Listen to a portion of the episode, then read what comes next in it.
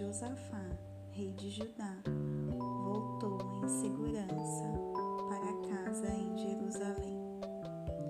O vidente Jeá, filho de Anani, respondeu Josafá: Você não tem nada que ajudar o perverso, nem se unir com aqueles que aborrecem o Eterno. Por causa disso, o Eterno está aborrecido com você.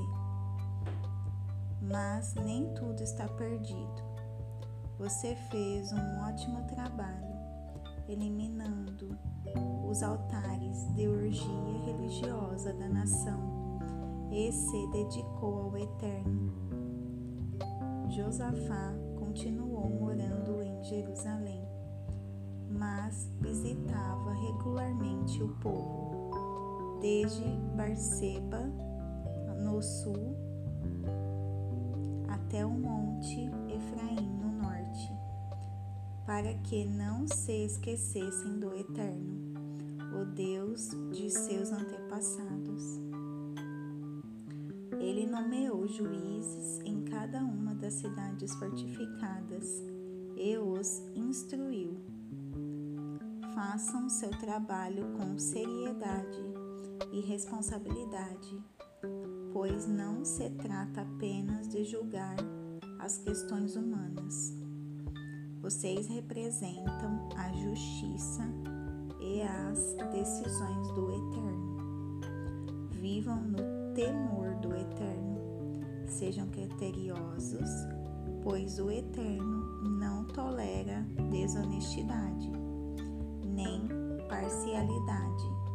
nem suborno. Josafá também nomeou em Jerusalém levitas, sacerdotes e chefes de família para decidir questões relacionadas à adoração e para serem mediadores em conflitos pessoais. Ele os instruiu. Façam o seu trabalho com Sejam confiáveis e honestos. Quando trouxerem uma causa envolvendo uma compatriota, seja um assassinato, seja a interpretação de leis, vocês devem alertá-lo de que estão perante o Eterno Deixem isso bem claro. Do contrário, vocês e eles sofrerão as consequências da ira do Eterno. Trabalhem de forma correta para que não sejam acusados de nada.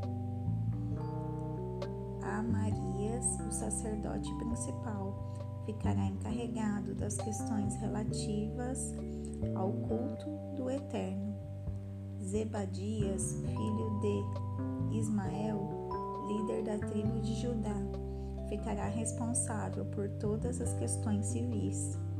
Os levitas manterão a ordem no tribunal.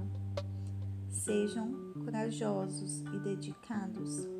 O Eterno está com vocês, se derem o seu melhor.